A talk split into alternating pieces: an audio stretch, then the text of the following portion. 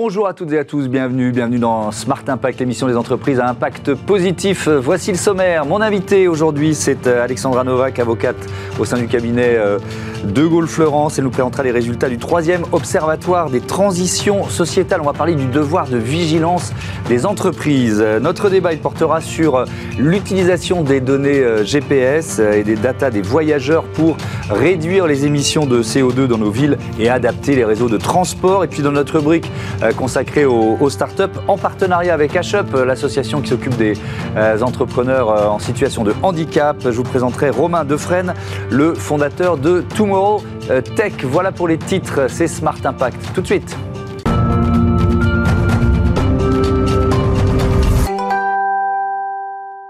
Bonjour Alexandra Novak, bienvenue. Bonjour Thomas. Vous êtes euh, avocate au sein du cabinet euh, de Gaulle Florence euh, qui publie donc les résultats de ce troisième observatoire des transitions sociétales. Peut-être avant de rentrer dans le détail et notamment de parler de ce devoir de vigilance grâce à vous, pourquoi pourquoi euh, le, cabinet, un cabinet d'avocats euh, publie et euh, se lance dans un observatoire comme celui-là? C'est une bonne question en effet. Alors De Gaulle Florence est un groupe intégré d'avocats et de notaires qui mhm. accompagnent les entreprises dans leur transition. Et avec cet observatoire, nous souhaitons les aider à anticiper et se préparer au mieux aux évolutions qui peuvent impacter jusqu'à leur modèle d'affaires. Mhm. Nous avons constaté dans cet observatoire l'importance croissante que prend la RSE sous l'impulsion de l'Union européenne notamment et la pression des ONG, de l'opinion public. Et vous êtes, euh, il y a des contributeurs, des accompagnateurs en, Tout à fait. Sorte. Euh, nous avons pu compter sur la contribution exceptionnelle de Patrick de Cambourg, mhm. qui est président du SRB de l'EFRAG, d'Emmanuel Faber, qui est président de l'ISSB, mhm. et Luc Van Steenkist, qui est président de European Issuers, qui, euh, qui donc accompagne les entreprises côté européenne. Alors, on va vraiment parler de devoir de vigilance dans cette interview. déjà, la France en est où? Alors la France est précurseur puisqu'en 2017, elle a adopté une loi sur le devoir de vigilance qui concerne les entreprises de plus de 5000 salariés au niveau national et 10 000 salariés au niveau mondial et qui oblige les entreprises à identifier les risques et prévenir les atteintes graves aux droits de l'environnement, aux droits, aux droits humains qui sont mmh. liés à leurs activités, à celles de leurs filiales, mais également à leur chaîne de, de valeur, euh, à leurs fournisseurs. Il y, a, il y a beaucoup de procédures qui ont été engagées? Oui, alors ça, c'est les, les, chiffres euh, qu'on révèle cette année dans l'Observatoire. Depuis euh, l'adoption de cette, euh, de cette loi sur le devoir de mmh. vigilance, 23 procédures ont été engagées, qui comprennent des mises en demeure et des assignations. Mmh. et cette tendance contentieuse, enfin, on constate dans l'Observatoire qu'elle a vocation à s'accroître, puisqu'en juillet 2021, une quarantaine d'entreprises qui sont soumises à cette loi n'avaient pas encore publié leur plan de vigilance. Alors ça, c'est pour la France. Si on, c'est pour la France on compare à nos voisins euh, en Europe, ça donne quoi? Alors, si, alors nos voisins européens ont suivi un peu le mouvement. Euh, L'Allemagne, euh, les Pays-Bas et la Norvège ont également adopté une loi sur le devoir de vigilance. Concernant l'Allemagne, celle-ci est un peu plus sévère hein, puisqu'elle euh, elle prévoit des sanctions euh, financières, ce qui n'est pas le cas de la France, et la mise en place d'un organisme de contrôle de sa mise en œuvre. Et ça concerne des entreprises. Et ça, le périmètre est plus large. Ah, ouais. le périmètre est plus large. Des entreprises à partir de 2000 2024 qui emploieront plus de 1000 salariés. D'accord. Il y a aussi la Norvège, c'est un bon exemple. Pourquoi Oui, euh, alors la, Norvège qui a un périmètre encore plus large, puisque là, euh, cette, cette loi sur le devoir de vigilance s'adressera à des entreprises employant à partir de 50 salariés. D'accord, donc on est effectivement euh, euh, dans, des potentielles sanctions euh, qui toucheront beaucoup plus d'entreprises. Est-ce que l'Union européenne est en train de, légiférer? Parce que, en fait, il y a aussi, notamment pour des entreprises qui ne sont pas uniquement sur le marché français, des questions de, concurrence et, donc d'harmonisation des législations. Qu'est-ce qui est en train de se passer? Tout à fait. Alors, au niveau de la, du devoir de vigilance, l'Union européenne s'est emparée de ce sujet mmh. avec une proposition de directive appelée dans le jargon CS3D, euh, qui va donc étendre ce devoir de vigilance aux entreprises employant plus de 500 salariés et réalisant un chiffre d'affaires de plus de 150 millions d'euros. Le périmètre euh, de ce champ le, périmètre de cette proposition de directive a vocation à évoluer puisque la, proposition de directive est en cours de négociation. Mais c'est beaucoup plus large que la France. Parce que là, vous nous dites 500 personnes, chiffre d'affaires plus de 150 millions d'euros. La France, je reprends vos chiffres de tout à l'heure, on est sur des entreprises de 5000 salariés, donc, euh, ou 10 000 pour les groupes Tout à fait. Hein. Tout à fait. Donc c'est effectivement plus, plus, plus large, avec là aussi des risques de sanctions Tout à fait. La, la proposition, en tout cas en l'état, prévoit des, des sanctions. Les, les, les, les, entreprises soumises à cette directive s'y exposeront et, mhm. et, et, elle met également en jeu leur responsabilité en cas d'atteinte grave aux atteintes envers les droits humains, envers l'environnement pour elles, pour leurs filiales, un, peu sur toute la chaîne de valeur. Exactement pareil, puisque la proposition de directive s'est inspirée de la loi mm. française. Alors, euh, est-ce qu'on peut dire que l'Europe devient en quelque sorte un peu moteur avec euh, cette directive, et notamment, et on élargit un peu, l'obligation de publier des informations extra-financières, euh, ça va être demain, parce que c'est dès 2024. Comment ça va se passer concrètement? Qu'est-ce qu'il faut prévoir? Donc, l'Union européenne est un petit peu moteur sur ces mm. questions, ces, ces, enjeux de RSE euh, en ce qui concerne la transition vers une économie durable. Donc il y a le devoir de vigilance qui est en préparation, mhm. mais il y a également euh, l'obligation de reporting extra-financier. Euh, L'Union européenne a, posé un premier cadre en 2014 avec une directive NFDR mhm. qui, concerne, qui concernait les, à peu près 10 000 entreprises mhm. et elle a été modifiée récemment par, le, par la directive CSRD qui a été adoptée en novembre dernier par le Parlement européen et le Conseil Conseil de l'Union européenne et qui va s'adresser à cinq fois plus d'entreprises, puisque là, on passe à 55 000 entreprises européennes. Alors, il s'agit des entreprises, des grandes entreprises, mmh. cotées ou non, à l'exception des micro-entreprises cotées, et également euh, les PME cotées, mais à partir de 2026. Et donc, ça veut dire que ça va obliger ces entreprises à publier un reporting extra-financier. C'est ça l'idée. Hein. Tout à fait. Donc il y en a certaines qui sont soumises à la NFRD, euh, qui publient déjà euh, un reporting extra-financier. Donc ça va s'élargir à plus d'entreprises.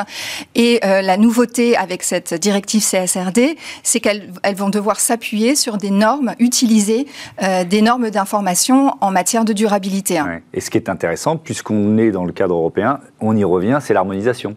Tout à fait. Alors, ces normes européennes, en tout cas leur élaboration, a été confiée à un organisme consultatif qui s'appelle l'EFRAG mmh. euh, et qui les a élaborées. Ça, c'était l'intention de, de, la proposition de directive dans un souci d'harmonisation avec les cadres existants, euh, les normes existantes euh, existantes et les travaux en cours, dont ceux euh, de l'ISSB notamment. Mmh. Et on, peut, comment on vérifie tout ça? C'est-à-dire que la matérialité de, euh, de, de, des efforts réalisés par les entreprises? Alors, alors, il va y avoir un audit. Hein. c'est ce qu'introduit la proposition de, mmh. de, directive.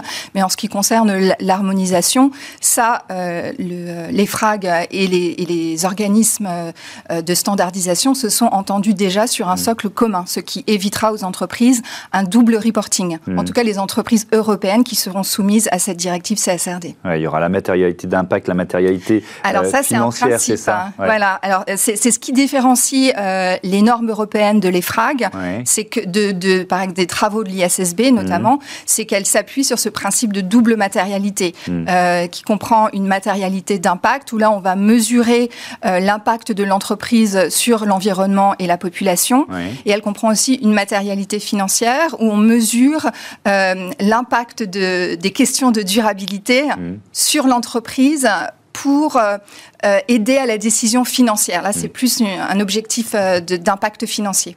Est-ce que les entreprises sont prêtes? C'est une bonne question, en effet. alors, les entreprises qui sont déjà, soumises au reporting extra-financier sous la directive NFRD, mm. elles, elles sont plus préparées que celles, euh, celles qui vont être soumises à ces, à ces, à ces nouvelles contraintes, entre, entre guillemets. En effet, on peut s'attendre à un bouleversement de, de l'organisation euh, interne, du fonctionnement euh, opérationnel et mmh. stratégique de certaines entreprises qui, qui seront soumises. Et, et si on sort de l'Europe euh, à, quelle, à quelle réglementation euh, contraignante en matière de RSE, notamment, les entreprises sont soumises? Alors là, on passe dans le domaine du droit souple, hein, euh, et c'est notamment, c'est ce qu'on met en avant dans notre observatoire, c'est les principes directeurs à l'intention des entreprises multinationales qui ont mhm. été adressés par l'OCDE. Et donc qui concerne euh, la protection des droits humains euh, et de l'environnement et leur mise en œuvre euh, conduit à, à, des, à, des, règlements euh, de, de, litiges assez réguliers euh, par la saisine de points de contact nationaux euh, notamment, mais c'est un système de, de règlement de litige à l'amiable. Ouais. On n'est pas dans le contentieux, on est plus dans le droit souple de la, de la RSE. D'accord. Qui saisit plutôt des, des associations, des, des oui, ONG, c'est oui, ça? Oui, tout à fait, des ONG. Et on a identifié dans notre observatoire que euh, le motif euh, est à 80% la violation des droits humains. Oui, d'accord. Euh, avec euh, effectivement euh, ce, ce, cet item qui progresse, puisque c'était, puisque c'est le troisième observatoire, je crois que c'était 74% en 2020, 61% en 2019. Donc c'est vraiment l'élément majeur. Un dernier mot sur la guerre en Ukraine. Est-ce que ça a eu un impact sur les, les engagements RSE des entreprises? Alors oui, on a pu observer un phénomène euh, intéressant dans ce contexte très sensible, bien entendu, de la guerre en mmh. Ukraine. Ça, c'est une étude euh, qui a été menée par l'université de Yale aux États-Unis, qui a suivi un petit peu la prise de décision de 1000 entreprises et euh, leur, leur, prise de position euh, se, ont été guidées par un souci de réputation. Et elles sont allées plus loin que les sanctions euh, économiques qui avaient été imposées ou qui, qui, sont toujours imposées mmh. à, à, la Russie, en se, en, en se retirant euh, du territoire russe ou en réduisant leurs activités. Mmh. Merci beaucoup, merci Alexandra Novak euh, et à bientôt sur, sur Bismart. On passe à notre débat euh, data et mobilité au programme.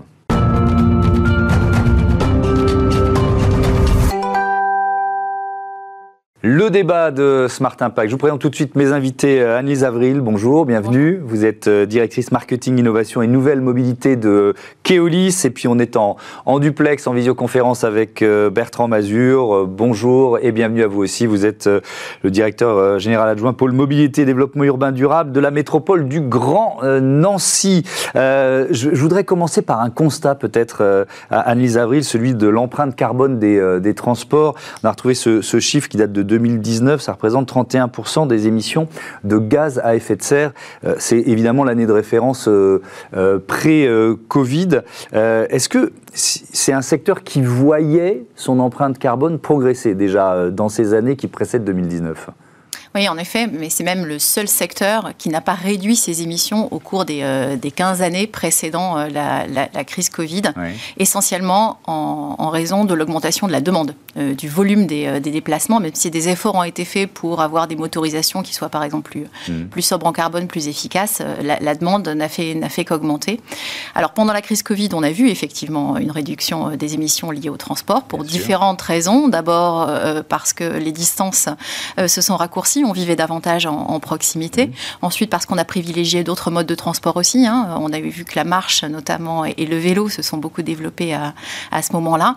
Euh, et maintenant qu'en fait, on a une forme de nouvelle normalité qui, euh, qui s'installe, euh, ça va être le moment d'enclencher une dynamique un peu différente, probablement, en activant, il y a notamment dans la stratégie nationale bas carbone de la France, cinq leviers pour décarboner la, la, mobilité, donc en activant chacun de ces, ces cinq leviers. Avec l'objectif, évidemment, d'utiliser moins la, la, voiture et si possible plus les, les, transports euh, en commun. Alors vous, êtes partenaire des, euh, euh, des collectivités euh, territoriales évidemment et on donnera la parole à, à Bertrand Mazur dans, dans, une seconde, mais je voudrais euh, détailler cette solution que vous proposez qui s'appelle euh, Patterns CO2. C'est quoi?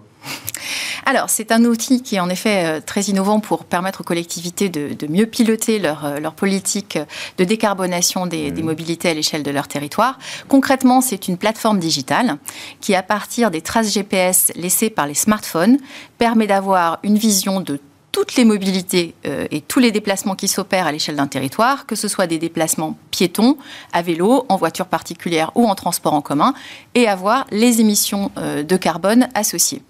Alors pourquoi c'est innovant? C'est parce qu'en fait, avant, soit on réalisait des études assez ponctuelles et on avait une vision assez statique de la situation.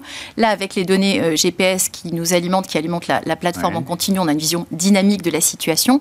On a aussi une vision globale parce qu'on ne s'intéresse pas qu'à un mode. On ne doit pas juste regarder la, trans, euh, la fréquentation des transports en commun, mais on va regarder ce qui se passe en fait sur l'ensemble des modes et voir s'il y a du report modal. Donc ça, c'est très intéressant ouais. aussi. Et puis, euh, c'est très exhaustif parce que là où une enquête va interroger souvent les résidents, bah, nous, là, on a la vision aussi des gens qui ont du trafic de transit ou les visiteurs occasionnels. Évidemment, c'est de l'anonymisation des données. On est dans le respect du, RGPD, parce que quand on dit on, va tracer les données GPS, tout de suite, il y a le, le, grand, le grand inquisiteur qui apparaît dans nos, dans nos cerveaux. Donc, oui, et à juste titre. Hein. donc on est extrêmement vigilant sur, sur cette dimension. Mmh. On est bien sûr parfaitement conforme au RGPD, hein, règlement européen sur la protection des données personnelles. Donc mmh. ce sont des données qui sont certes anonymisés, que l'on conserve pour euh, une durée, euh, une durée de temps fixe, hein, à peu près euh, un an. ce sont des données aussi que l'on n'exploite pas lorsqu'on a un flux inférieur à 10 individus. Donc il est hors de question pour nous d'aller suivre quelqu'un porte, porte à porte. Toutes ces données sont aussi de manière bout en bout sur des serveurs sécurisés. Donc on les collecte, on les processe sur, sur des serveurs qui sont, qui sont sécurisés. Et puis surtout, le plus important, ce sont des données qui sont collectées avec le consentement des, des usagers initialement. Mmh, évidemment, on aurait pu commencer par euh, Bertrand Mazur, comment, euh, euh, c'est, quoi l'objectif d'une, métropole comme le, Grand Nancy et comment vous utilisez un, outil comme, comme celui-là? Tout d'abord, une métropole comme le Grand Nancy se, doit de, travailler de manière très, très urgente et très développée sur la décarbonation de, ses transports. par exemple, dans le Grand Nancy, il y a un million de déplacements quotidiens et ce million, il est effectué pour moitié par des voitures et pour moitié de cette moitié euh, sur des déplacements de moins de 3 km. Donc vous comprenez qu'on a une potentialité de report modal vers le vélo, la marche à pied, les transports en commun qui est considérable. Mmh. Et donc comme l'a dit Madame Avril, euh, notre problème c'est que euh, jusqu'à présent nous, nous effectuons des enquêtes ménage déplacement pour pouvoir fonder nos, nos, réflexions, nos études et nos politiques qui nous coûtaient très cher et qui étaient très longues. Une enquête ménage déplacement à l'ancienne mode, c'était un an, un an et demi de travail et plusieurs centaines de milliers d'euros euh, pour pouvoir avoir quelque chose d'assez figé et, qui est très compliqué à mettre à jour. Donc les outils digitaux euh, comme Paters nous permettent de euh, travailler sur d'autres manières d'appréhender la mobilité, d'être beaucoup plus agile, beaucoup plus réactif, en, déjà en mettant à jour, en révisant des données anciennes pour actualiser, et notamment avec la, Covid, on a eu beaucoup de bouleversements dans les habitudes et dans les mobilités, donc on avait besoin de mettre à jour pour fonder notre stratégie en 2020 sur notre nouveau plan des mobilités. Et ensuite, on a appris à connaître l'outil, on a vu toutes ses ressources, aussi bien sur le sujet micro, comme les études de détail précises au cas par cas pour les pôles générateurs, des choses comme ça, que sur le côté macro pour pouvoir avoir une vue d'ensemble de nos déplacements et qualifier nos, nos évolutions et euh, donc en fait faire de l'évaluation et du bilan de nos politiques. Et le, constat, Bertrand Mazur, de, de, l'année euh, ou des deux années écoulées, c'est que la voiture, ça reste un, mode de transport. Euh, presque prioritaire, c'est ça? Ah oui, bien sûr. Mmh. Euh, évidemment, plus on s'éloigne de, l'agglomération et plus il est prioritaire mmh. et il est majeur. Mais pour autant, il y a une vraie euh, tendance de, des citoyens de vouloir évoluer autrement. Et donc, on doit leur offrir des solutions. On doit proposer euh, sur tous les modes. Et c'est ça à ça que sert un plan des mobilités. C'est d'intégrer l'ensemble des composantes vélo, marche à pied, transport en commun, covoiturage et j'en passe pour pouvoir offrir un bouquet de solutions. Parce qu'aujourd'hui, les gens se comportent comme multi-utilisateurs et multimodaux. Euh, on n'a pas tous le même mode de déplacement tout le temps, dans la journée, dans la semaine, etc. On veut pouvoir faire euh, différentes choses, parfois prendre sa voiture quand les conditions l'imposent, mais aussi euh, pouvoir prendre le vélo dès qu'il fait beau, que le trajet est, plus court, et puis les transports quand, ça s'impose aussi. Bref, il faut qu'on accompagne tout ça, et, le transport est un sujet qui revêt beaucoup de complexité de technicité. Donc on a besoin d'outils extrêmement performants pour bien piloter, bien décider et en même temps rendre compte et expliquer à nos, à nos citoyens comment, mm. euh, comment les choses évoluent. Euh, je, voudrais euh, comprendre comment ça, ça fonctionne, même au, presque au, quotidien. Je vous posais la même question à, l'une et à l'autre. Annelise Avril, c'est quoi? Ça peut être un outil de pilotage presque au jour le jour, c'est-à-dire qu'on peut voir sur quelques jours d'affilée qu'il y, y, a une bascule vers tel, tel type de, de mobilité? Est-ce qu'on est à ce point de finesse? On peut. On peut. Euh, souvent, on aime quand même avoir un peu de recul avant de réorienter. Oui, on ne va pas tout changer euh, une décision, euh, notamment parce que l'offre de transport, par exemple, c'est quelque chose qui touche beaucoup au quotidien des gens et mm. aux habitudes. Donc, avant de modifier une, habitude et une offre de transport, on aime bien avoir un, petit peu de recul. Donc, c'est quoi? C'est plusieurs mois Mais technologiquement, c'est possible. Et en effet, même à l'échelle d'un mois ou de deux mois, on peut mm. déjà observer en fait des, des, tendances.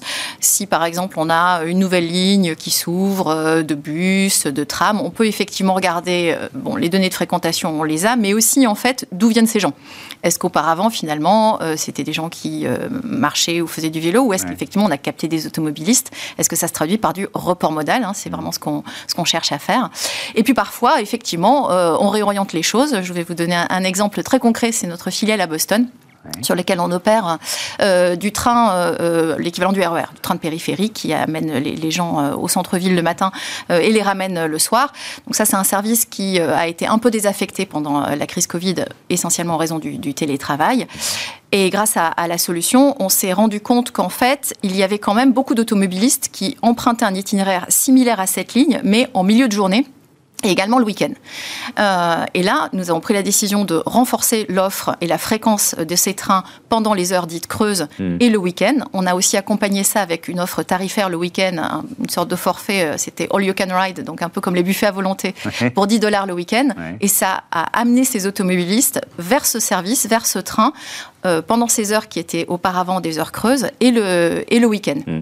Euh, donc je vous pose la même question, Bertrand Mazur, parce que c'est à la fois un outil de pilotage euh, à court terme et à long terme, si je comprends bien. Oui, exactement. Euh, on, on, même euh, court, moyen, long. Mmh. C'est-à-dire que, en même temps que nous faisions la mise à jour de notre euh, étude déplacement pour fonder nos, nos décisions, on a décidé qu'on allait utiliser cet outil Patterns pour pouvoir euh, construire un observatoire des mobilités qui va nous permettre, dans la durée, d'observer, de, de, qualifier notre travail. Et puis sur le court terme, par exemple, aujourd'hui, nous avons une problématique qui est extrêmement importante, c'est de commencer à analyser l'impact de la mise en place de la gratuité que nous avons opérée euh, sur la métropole du Grand Nancy. Gratuité le week-end pour tout le monde et gratuité tout le temps pour les moins de 18 ans. Et ça, c'est extrêmement important parce que euh, il faut qu'on mesure euh, évidemment le coût, l'impact qu'on a parce que ça nous coûte à la collectivité de mettre en place cette gratuité, mais en même temps, c'est un développement de l'attractivité des transports et, et, de la mobilité des uns des autres. Et puis, on veut aussi, dans la durée, savoir si nos services sont adaptés, si nous n'arriverons pas à des saturations ou des besoins de renfort. Et donc, tout ça, ça se pilote. Et, voilà, c'est une illustration en même temps du court, du moyen, du, micro et du macro qu'on évoquait tout à l'heure, qui est fondamental. Euh, une question, euh, Bertrand Mazur, qui est liée à, à ce que les euh, les citoyens et utilisateurs clients euh, franciliens vivent dans le, notamment dans le métro parisien avec euh, des difficultés, notamment qui sont liées aux, conducteurs, à la présence ou non des, conducteurs. Est-ce que vous avez des soucis dans le Grand Nancy, que ce soit dans, les, transports type ou autres, de recrutement des, conducteurs ou de, ou de taux de présence? Le souci est général, il est un tout petit peu moins prégnant sur le Grand Nancy pour deux raisons. C'est que quand on est en urbain, les horaires de travail sont moins défavorables et donc on a un petit peu moins de difficultés pour recruter puisque les, vous voyez, les horaires sont plus permanents, sont plus euh, euh, dans les dans les phases normales de journée ou de semaine, mmh. euh, comme on, à l'opposé de ce qu'on peut avoir dans le transport scolaire ou interurbain. Et surtout aussi, on avait beaucoup anticipé parce qu'on avait déjà la problématique d'un nombre important de départs en retraite. On savait qu'on allait avoir des recrutements opérés. Donc, on a mené des opérations spéciales de partenariat pour pouvoir euh, engager, des, former des nouveaux conducteurs, y compris avec euh, Pôle emploi, des gens en recherche d'emploi dans la durée, etc. Et on a euh, quelque chose qui fonctionne très bien. Mais c'est extrêmement fragile de toute façon. Mmh. Et des collègues d'autres grands réseaux ont des difficultés, on le sait. Merci beaucoup, merci à, tous les deux. À, bientôt sur, euh, sur Bismart. On passe à notre euh, rubrique Startup reconditionnement inclusif au programme.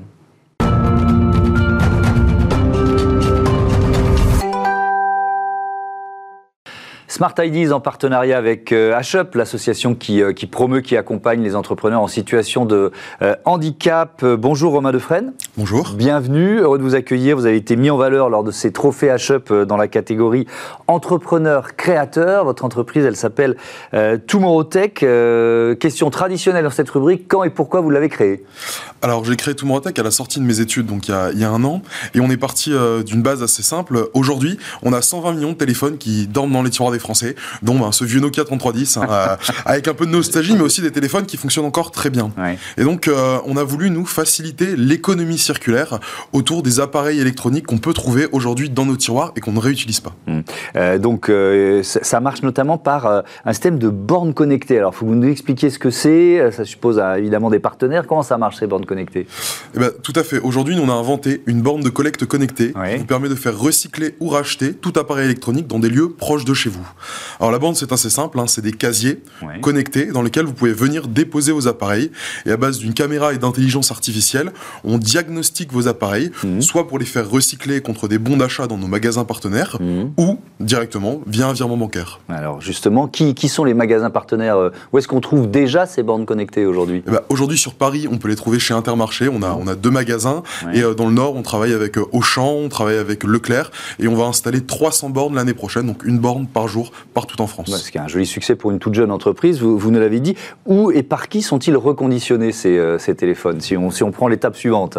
Bah, L'étape d'après, en fait, on a monté tout un réseau de petits réparateurs locaux en fait, qui autogèrent les bornes. C'est-à-dire que les téléphones qui sont dans nos bornes et les appareils électroniques sont récupérés par ces petits réparateurs locaux, réparés euh, selon les normes françaises et européennes mmh. et remis en circulation. C'est facile de les trouver, ces réparateurs locaux. Est-ce que parce que est-ce que c'était pas des métiers qui s'étaient un peu, euh, euh, on a tellement pris l'habitude de, de, plus réparer nos objets et on nous a tellement dit bah non, ça sert à rien, acheter un neuf, ça sera plus simple ou ça vous coûtera presque moins cher. Est-ce que ces métiers existaient encore?